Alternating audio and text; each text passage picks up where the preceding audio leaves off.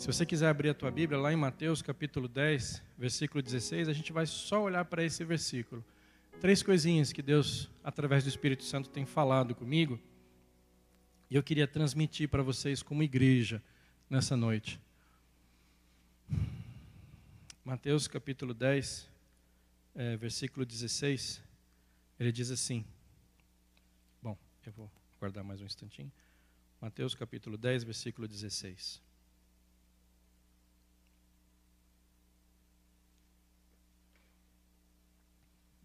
Diz assim o texto: Eis que eu vos envio como ovelhas para o meio de lobos. Sede, portanto, prudentes como as serpentes e simples como as pombas. Eu não sei se você já parou para olhar para esse versículo, eu não sei se você já parou para estudar todo o contexto desse versículo, mas se a sua Bíblia tem título, né? Você ver que Jesus estava dando algumas admoestações ali para os doze, quando os doze estavam para ir. E, e Deus tem falado comigo através desse versículo três coisinhas. São simples, mas que têm feito a diferença na nossa vida, para a gente continuar no campo servindo a Deus com alegria. Fica doido para voltar para Moçambique, mesmo que realmente existam mesmo que lá os celulares não respondam quando a gente pergunta, ou mesmo a internet não funcione. Primeira coisa que Deus tem falado conosco, e a gente, no nosso momento de crise, assim, nos momentos de dificuldade, nos momentos de alegria também, essa primeira, o começo aqui do texto diz assim: Eis que eu vos envio. Ao longo desses anos, ficou muito claro para nós que o chamado missionário, ele tem uma característica muito importante. O chamado é divino. Não é o pastor Evaldo, não é a igreja cristã evangélica, não é ninguém, mas é Deus. É Deus que chama, é Deus que envia. O chamado missionário, ele nasce através de Deus. Eu vos envio. É Deus falando. Deus é muito claro ali, ele usou a primeira pessoa. Eu vos envio. E o que, que isso serve para nós como igreja, como membros, né? Tem duas coisinhas ali que eu queria dizer para vocês. O chamado é divino. Mas é interessante que a igreja precisa observar isso de uma maneira tão intensa. Por quê? Porque nós temos duas circunstâncias. Ao longo desses anos, uma coisa que eu vi muito no campo, não foi uma, não foi duas, não foi três, não foi quatro, não foi cinco, foi muito, uma dezena de vezes, pessoas se autodenominando missionários. E eles chegam lá, eu sou missionário. Eles se autodenominando missionário. O que, que eu quero dizer? No fim do dia, quando ele vai conversar com Deus, Deus é capaz de virar para ele e falar: Não, mas eu não te chamei. Você veio aqui porque você quis. Isso atrapalha a obra missionária. Porque machuca o campo, causa problemas, enfim, uma série de situações que a gente não precisa citar agora. Mas tem um outro lado também, que a igreja precisa estar é, preocupada, atenta. É, a igreja não pode fugir de, de, identificar pessoas aqui. Quando as crianças vieram aqui, né, eu comecei a imaginar. Aqui deve ter futuros engenheiros, futuros médicos, futuros. E quantos futuros missionários nós temos? Papais, mamães, o que, que você vai fazer se Deus chamar o teu filho para ser missionário. Essa semana eu mal cheguei, já veio uma mãe conversar comigo e dizer assim: você precisa falar com o meu filho para tirar da cabeça dele essa ideia de ser missionário.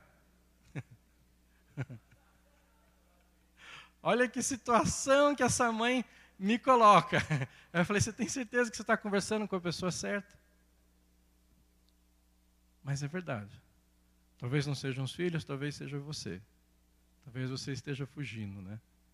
Eu não sei se você vai parar na barriga de um peixe, mas o fato é que a igreja precisa estar atenta a isso, porque Deus envia, e eu não tenho dúvida nenhuma que talvez no meio da nossa igreja Deus já estava olhando para pessoas, está identificando pessoas que vão ser missionárias. Homens e mulheres que vão ser missionários. O Nidovaldo e a Elaine não vão viver para sempre. É, eu espero que eu não viva para sempre em Moçambique. Mas o fato é que a primeira coisa que Jesus tem falado comigo através desse texto é que é Ele que envia. E muitas vezes nós falhamos porque nós nos autodenominamos missionários. E aí nós nos enviamos e causamos problema. Ou então nós retemos o chamado. Então nós, como igreja, precisamos estar atentos a isso, filtrar essas questões. Será que é chamado mesmo? Quantas pessoas estão sendo chamadas para ir? Quantas é Deus que está chamando, gente. E eu posso garantir para vocês que quando é Deus que está chamando, a coisa fica tão irresistível que é impossível você continuar fazendo a mesma coisa que você faz. Se é Deus que está te chamando, se você crê que Deus está te chamando, diga: Eis-me aqui. E deixa a igreja fazer o papel dela. Eu louvo a Deus pela vida do pastor Evaldo. Porque desde o começo do nosso envio, ele tem nos abençoado com sabedoria, nos orientado. E eu posso dizer para vocês que eu não quero voltar para o Brasil, a não ser que Deus diga assim: agora acabou, volta. Porque eu creio que Deus me enviou. E a minha esposa também, ela crê que Deus a enviou. E a igreja precisa ficar atenta a isso. Porque um dia Deus precisa tirar a gente de lá, porque a gente vai ficar vovozinho, vai ficar gagá, e Deus precisa trocar. Porque o trabalho não é meu, eu só estou colocando tijolinhos, como diz o pastor Ivaldo. A igreja precisa ficar atenta para quem vão ser os próximos a colocar tijolinhos lá. Mas vamos continuar. A segunda coisa que Jesus tem, Deus tem falado comigo, quando você continua lendo o texto, é que ele diz assim: eu, eu vos envio como ovelhas para o meio de lobos. Eu não sei quantos de vocês já leram um livro chamado Salmo 23. Ele descreve o que é uma ovelha. Em poucas palavras, a ovelha é o animal mais dependente do mundo. Né? Ele é um animal assim que sabe nada. Coitado. Por outro lado, se você assiste o National Geographic Channel, você vai ver que os lobos, quando eles estão caçando em matilha, eles são a máquina mais eficiente de caça que existe no mundo. Então tem algo muito interessante aqui para nós, né? Jesus, Deus está falando assim: eu estou enviando ovelhas no meio de lobos. E a mais pura verdade. Agora, sabe o que a gente aprende nisso? A obra é sobrenatural. Não existe super crente. Não existe super missionário. Não existe superpoderes. Porque são ovelhas no meio de lobos. Eu estava estudando sobre os doze apóstolos e eu comecei a olhar para aqueles doze lá e eu falei assim, gente, eu acho que se Jesus entregasse aqueles currículos na minha mão, eu nunca ia chamar aqueles doze lá. Pastor Evaldo e Diana, eles, eles lembram como eu era quando eu era criança. Talvez outros aqui que olhassem para mim e falassem: Isso aí nunca vai ser missionário, não. Não sei nem se ele vai ficar na igreja com, com 20 anos. Mas o fato, irmãos, é que a obra é sobrenatural. Não importa as suas limitações, o que importa é o teu coração. Eu já cansei de escutar assim: não, eu não tenho condições de ir. Não, eu não falo cinco línguas. Não, eu só tenho dois diplomas. Às vezes, tudo que Moçambique precisa é alguém que queira dar um testemunho genuíno da palavra de Deus. Não olha para mim como um super-herói que eu não sou, não. Minha esposa sabe como eu fico quando eu estou com malária e eu tenho febre alta. Nem, bom, enfim, não vou entrar por esse caminho, mas depois você pode conversar com ela. Mas a segunda coisa que Jesus Cristo tem falado para mim é que a obra é sobrenatural. Não quero botar medo em vocês dizendo assim, olha, vocês vão sofrer. Não, eu quero dizer para vocês o seguinte: se Deus te chamar, mesmo você sendo a mais limitada das pessoas, a obra é sobrenatural. Ao longo da jornada, Deus vai aperfeiçoando você, vai aperfeiçoar os seus defeitos, vai fazer você, vai fazer com que você cresça. Lembra disso. E ele vai caminhar com você, porque ele é o bom pastor. Não tenha medo. Talvez Deus está chamando alguma criança, algum filho, você vai ter medo. Não, mas o meu filho vai ficar doente, meu filho vai pegar malária. A obra missionária é, sobre, é algo sobrenatural. São ovelhas no meio de lobos, todos os dias. Eu, eu posso garantir para vocês que é. Mas todos os dias eu vejo Deus agindo, eu vejo Deus protegendo, eu vejo Deus trazendo livramento para as nossas vidas. E eu vejo como Deus faz algo tão especial, pegando um Nidovaldo e mandando lá para Moçambique e falando de Deus e tendo esse privilégio. Porque eu tive as minhas crises lá no campo e Deus falou: Nidovaldo, fica tranquilo, meu filho. Você é só uma ovelhinha no meio de lobos. O negócio é sobrenatural mesmo. Mas deixa o seu coração livre para mudanças. Aprende, amadurece, não comete os mesmos erros, isso faz parte. Mas o trabalho é assim: ovelhas no meio de lobos. Deus não chama as pessoas porque elas são super, porque senão a glória fica para a pessoa. Deus chama as pessoas que realmente não são nada. Agora, é claro que a gente vive um momento em que o eu está muito valorizado, né? Mas não se preocupe com isso, não. Deus trabalha. E Deus envia ovelhas ao meio de lobos. E é assim que ele trabalha. E é assim que a coisa vai acontecendo. É sobrenatural. Porque a ovelha não ia durar um minuto no meio de uma matilha. E por fim, o versículo termina dizendo assim: Portanto, é, não, sede, portanto, prudentes como as serpentes e simples como as pombas. Até agora, esse processo era sobrenatural. Deus enviava, Deus, Deus envia e Deus protege. Agora entra a nossa parte. Prudência e simplicidade, se você for estudar bem ali, se você for observar bem, ela traz equilíbrio. Ela traz equilíbrio para a gente.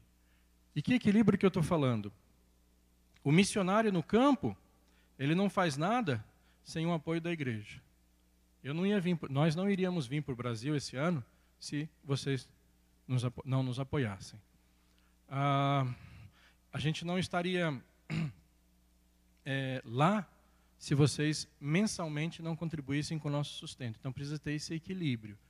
É papel nosso encontrar esse equilíbrio.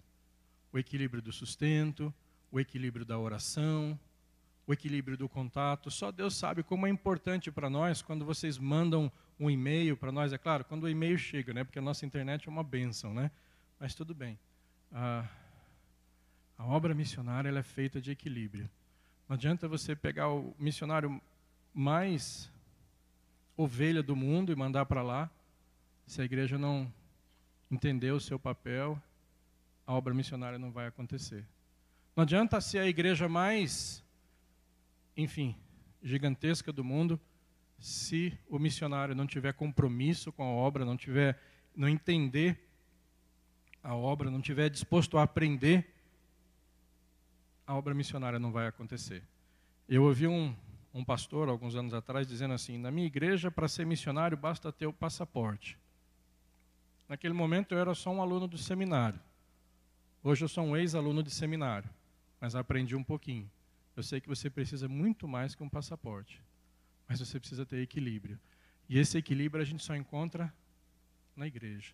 Irmãos, eu conheço missionários, inclusive esse casal que está lá é, iniciando o ministério de criança conosco. Eles sofrem, irmãos. Eles sofrem. Moçambique agora está vivendo um tempo de guerra civil. As coisas estão difíceis.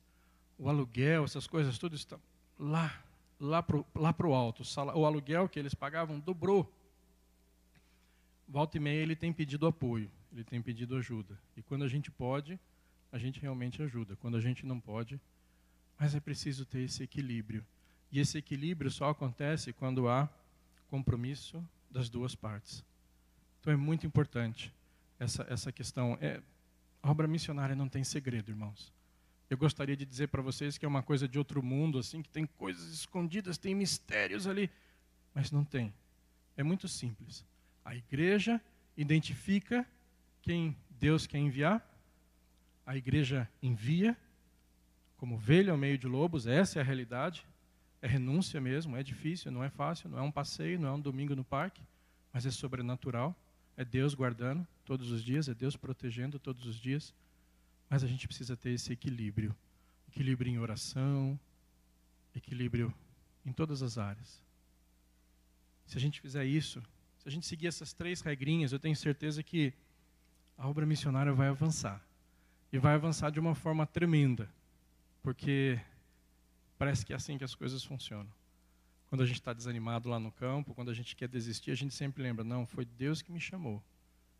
Não, eu estou aqui, eu não sou um super crente, eu estou caído aqui agora, essas são as dificuldades, porque essa é a ideia. Nós somos ovelhas no meio de lobos, nós temos que depender de Deus. É assim que a coisa funciona. Mas está difícil. Não, está difícil, mas nós temos a segurança de que tem uma igreja lá que está cuidando da gente. Eu não estou falando aqui em abusar dos irmãos, não é isso. Mas a gente sempre tem a segurança que a Igreja Cristã Evangélica do Bosque ela está aqui para ajudar se for preciso. E é isso que faz com que, com que a máquina funcione. E é isso que faz com que a gente conquiste espaço. É por causa dessa, desse equilíbrio que a gente vem tendo que mais de 400 crianças estão, estão ouvindo o evangelho lá. Mais de 20, 30 jovens estão jogando futebol todo domingo e eles estão tendo a oportunidade de ouvir o evangelho. Mais de 300 pessoas já foram lá no IBD para ouvir da palavra de Deus. Mas a gente precisa fazer mais. Porque o Nidovaldo e Elaine estão ficando velhinhos. Eles um dia vão precisar ser trocados. E a igreja vai precisar levantar mais missionários. E a obra vai continuar. E a gente vai continuar investindo. Mas até quanto Deus quiser, nós queremos estar lá. A África é o nosso lar. Então, meus irmãos, que vocês guardem esse desafio no coração de vocês. A gente está disposto a ficar lá. Ah, até agora não cortei a orelha de ninguém, mas eu não sou perfeito. Mas eu estou disposto a ficar lá enquanto vocês estiverem dispostos a segurar a corda. Mas que aí vocês estejam dispostos também a identificar mais pessoas, porque o campo é grande, as oportunidades estão fervilhando. Vocês sabem que o islamismo, eles estão construindo, eu já estou terminando, eles estão construindo escolas. Existem escolas muçulmanas lá, existem hospitais muçulmanos, até o Crescente Vermelho, que é uma versão da Cruz Vermelha muçulmana, está chegando assim em Moçambique, e eles estão tomando Moçambique. Então a gente precisa de mais gente. A gente precisa de mais pessoas. E eu tenho sonhado um dia, quem sabe o Nino e a Magna vão lá trabalhar com as crianças, hein? Agora que eu vi vocês aí. Meus irmãos, eu, eu agradeço assim profundamente pela oportunidade de estar aqui. Eu agradeço profundamente pelo carinho de vocês. É um desafio muito grande conseguir falar em tão pouco tempo. Tenho certeza que muita coisa importante eu não falei aqui. Mas até o dia 7 de fevereiro nós vamos estar aqui. E basta você chegar e conversar com a gente, a gente vai conversar com vocês. A gente é bem acessível. Só não estou comendo feijão, pão, fritura, porque eu preciso emagrecer. Né? A gente estava com um problema de pressão no campo, mas pode me convidar para comer uma salada, um churrasco que eu vou mesmo. E Elaine vai também. Que Deus abençoe vocês. Que o Espírito Santo nos ajude a manter o equilíbrio. E que daqui a quatro anos a gente possa compartilhar mais bênçãos ainda com vocês. O campo está avançando, as crianças estão sendo salvas, o esporte está crescendo, o Nidovaldo está emagrecendo. É. E o IBD está formando pastores e líderes genuinamente cristãos. Não é graças a mim, mas é graças ao nosso esforço. Eu não faço nada sozinho. Amém. Que Deus abençoe vocês. Pastor, muito obrigado.